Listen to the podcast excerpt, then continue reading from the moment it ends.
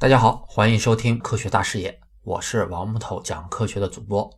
二十世纪整个六十年代都是登月的时代，也是美国航天大显身手的时代。苏联虽然是尽了最大的努力去追赶，但是仍然没有赶上美国的登月步伐，结果最后还是不得不放弃了。不过苏联毕竟是之前一直处于航天领域的领先地位，如果就这样让美国超过了的话，那还是不甘心的。再加上。当时还是处于冷战时期，超越美国的政治诉求啊，也要求苏联有所作为。于是，苏联就在阿波罗十一号登月成功，自己超越无望的时候，将之前准备的登月积累下来的经验利用起来，重新制定了目标。虽然当时苏联和美国将宇航员置于太空中生存十几天的时间，不过都是生活在空间狭小的宇宙飞船里面，很多科学研究也无法进行，而且。对于当时的航天人来说，未来一定是一个宇宙探索，甚至是宇宙殖民的新时代。现在虽然证明了人类能生存十几天的时间没有问题，但是这不代表宇航员在更长的时间里面也不会出现严重的健康问题。这样看来的话，能生存十几天的时间显然是不够了，所以空间站的概念就提了出来。苏联也把它作为自己再一次击败美国的重要方向。其实最早提出空间站概念的是在科幻小说里面。十九世纪末的时候，就有人想象出一个可以在太空中航行的船，人类可以在上面生活居住。我们之前讲过的德国火箭先驱，就是他把这样的设备第一个称作是空间站的，而且他还想象有这样的太空站在轨道上，那是可以时时刻刻的观察地球变化的。在奥伯特相同的时代，还有人设想出来了一个成熟的空间站的样子，按照设计，为了提供那人工重力，是一个圆形的轮子结构。依靠旋转带来的离心力来模拟重力，这样的话，人们就可以在太空中享受和地球一样的生活了。不过，这还是在空想阶段。第一个将太空站拉入到现实领域的还是冯布劳恩。他在二十世纪五十年代就做出了一个关于太空站的蓝图。即使以现在的眼光来看，他也是非常强大的。他设想这个空间站可以一次运送八十人，坐在上面就可以进行绕月飞行。而且还能用于军事侦察，甚至还可以进行高精度的炸弹投放，将太空站作为武器。这一点也可以看出，冯布劳恩并不是一个空想家。因为以当时的情况来看啊，为如此尖端设备做出巨额投入的，也只有是当它具有不可替代的军事用途才可能。这个时候再回头看一看，也许你就可以理解为什么冯布劳恩之前会加入自己并不喜欢的纳粹，因为当时只有军事的需求。才能让火箭研究这样如此巨大投入的事情开始实施。不过很可惜，美国人虽然在太空站上想得很早，但是最后还是被苏联捷足先登了。一九七一年四月，苏联的空间站礼炮一号率先进入太空。虽然在最后宇航员返回地球时发生了灾难性的事故，不过当时苏联的空间站技术已经基本成型了。这部分内容啊，我们后面会详细介绍的。就在苏联有了自己第一个空间站之后，美国终于是不甘落后，做出了回应。他们研制发射了自己的空间站——天空实验室，这也是美国唯一一次自己独立发射的空间站。其实，在苏联之前，美国就已经在考虑一个用于军事用途的空间站了。一九六三年年底，美国空军曾经宣布啊，将会实施一个载人轨道实验站项目，主要是用于太空站中监视苏联军事。火箭发射场、机场以及海军基地等等情况，因为当时美国还没有掌握太空交会对接技术，所以当时拟定的计划是通过改进的双子座飞船，让飞船和空间站一起升空。完成任务之后呢，宇航员乘坐的飞船返回。虽然这项计划因为各种原因没有实施下去，但就是在他的刺激之下，苏联才决心解决自己的内部争斗问题。集中全部的资源研发自己的空间站。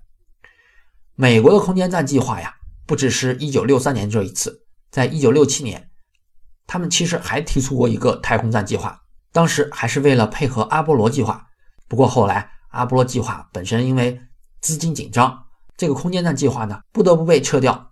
到了后来，阿波罗十一号登月成功之后，政治任务已经完成，然后就有人开始质疑登月计划的价值，认为它投入巨大。与实际带来的科学成果呀，并不相符。为了应对这方面的舆论，美国也决定取消了计划中的十八、十九、二十三次登月任务。虽然当时已经有人提出将阿波罗计划剩余的资源进行再利用，将之前放弃掉的空间站计划再执行起来，不过对于当时的美国政府来说，能够研制出可以多次使用的航天飞机更有吸引力，所以空间站计划呢并没有得到重视。后来要不是苏联最先发射了礼炮一号，美国可能就直接进入航天飞机时代了，不会发射任何的空间站。还好，很快天空实验室就被研制了出来。一九七三年五月发射到了天空。在这之前，冯布劳恩已经对天空实验室的设计方案进行了十多年的研究。一九六九年就已经交给了美国麦道公司进行建造。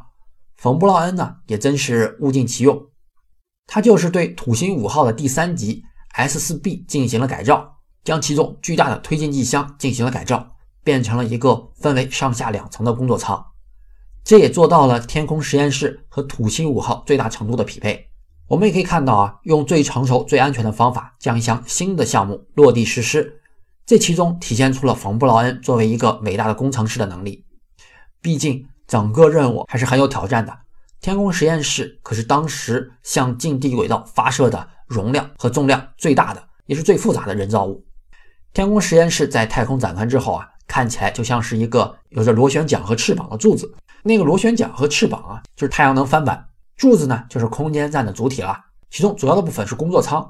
即使现在看起来，当时的工作舱也是非常豪华的，宇航员们可以非常舒服的生活在里面，每个人都有自己的私人隔间，还可以进行淋浴。这是所有空间站中唯一一个能让宇航员用淋浴方式进行洗澡的太空站。食物呢也非常的丰盛，甚至啊可以烹饪龙虾和牛排。在工作舱的一端连接的是过渡舱。是宇航员们进行舱外活动的进出口。飞船和空间站对接之后，也是通过这里进入太空站的。天空实验室最有特色的一点，还是它配备了一个专门进行太阳研究的观测台。那个螺旋桨一样的四个太阳能电池板，就是和它相连的。一九七三年五月十五日，土星五号火箭在阿波罗计划之后又一次准备发射了。这一次，它携带的就是天空实验室空间站。它一共重达七十七吨，而土星五号的推进力是足以将一百吨的重量送达到地球轨道的。不过，天空实验室的体积大了一些，为了应对这一点呀，土星五号也是做了不少调整的。所以这一次是否能够成功，很多人在心里是没有百分之百把握的。还好，土星五号不负众望，将空间站成功的送入到了目标轨道。不过，也并不是所有的事都完美。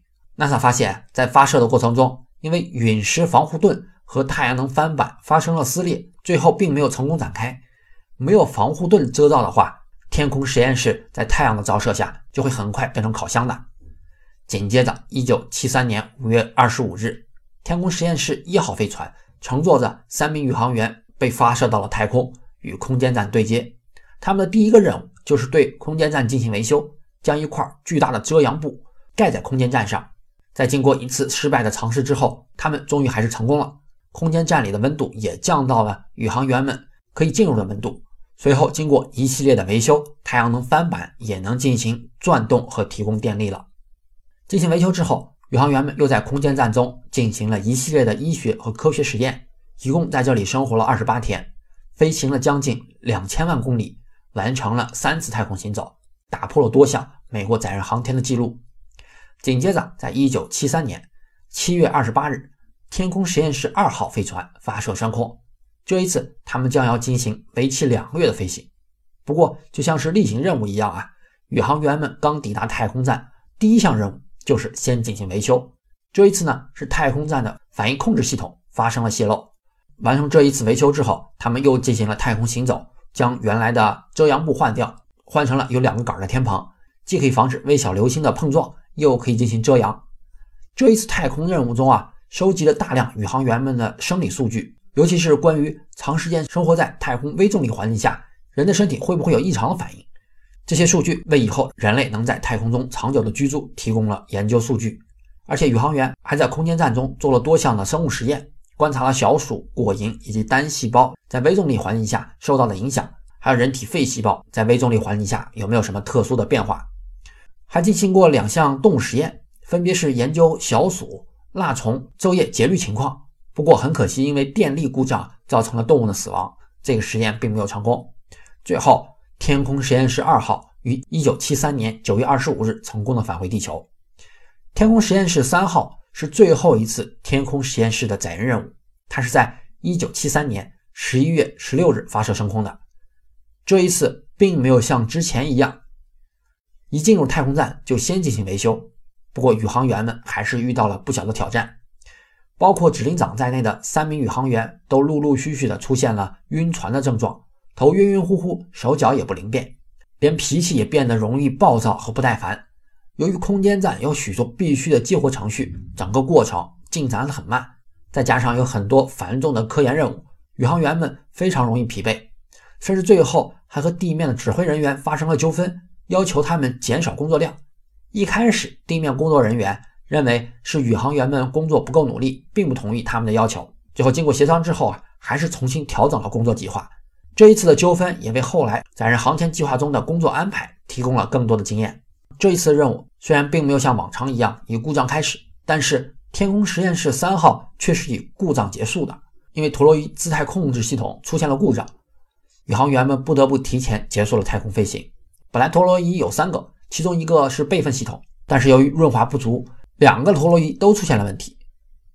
最后还是经过特殊的温度和负荷控制，才保证了没有出现更严重的问题。最后，天空实验室三号的任务时间还是打破了记录，宇航员们一共在太空中生活了八十三天的时间。最后在离开之前，他们关闭了太空站中的相关系统，因为这一次其实就是天空实验室最后一次有人进入。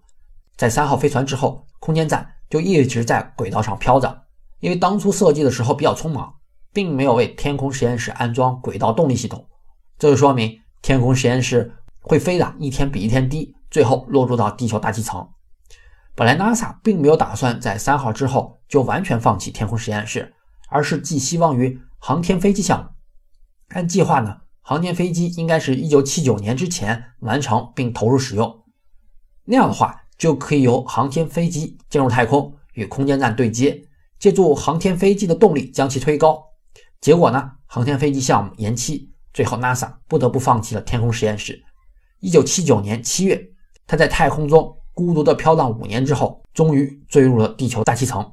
这一次的任务也在当时收到了很多媒体的详细报道，甚至啊有人悬赏一万元购买天空实验室的碎片。就有一位十七岁的少年。在自己家的屋顶上找到了碎片，并且最后赢得了这份奖金。更戏剧的是，还有碎片砸到了澳大利亚西部举行的环球小姐选美比赛的舞台上。虽然天空实验室升空之后总是故障频频、问题不断，但是它仍然出色地完成了很多航天和科学研究方面的任务，而且还填补了美国在阿波罗之后航天飞机之前的空档期。这是 NASA 为什么一直以来对天空实验室计划评价都非常高的原因。不过，与苏联比起来，二十世纪七十年代，甚至是后面的八十年代，在空间站方面，美国仍然要落后很多。下一次，我们就一起来看一看苏联在这方面的努力吧。学声音。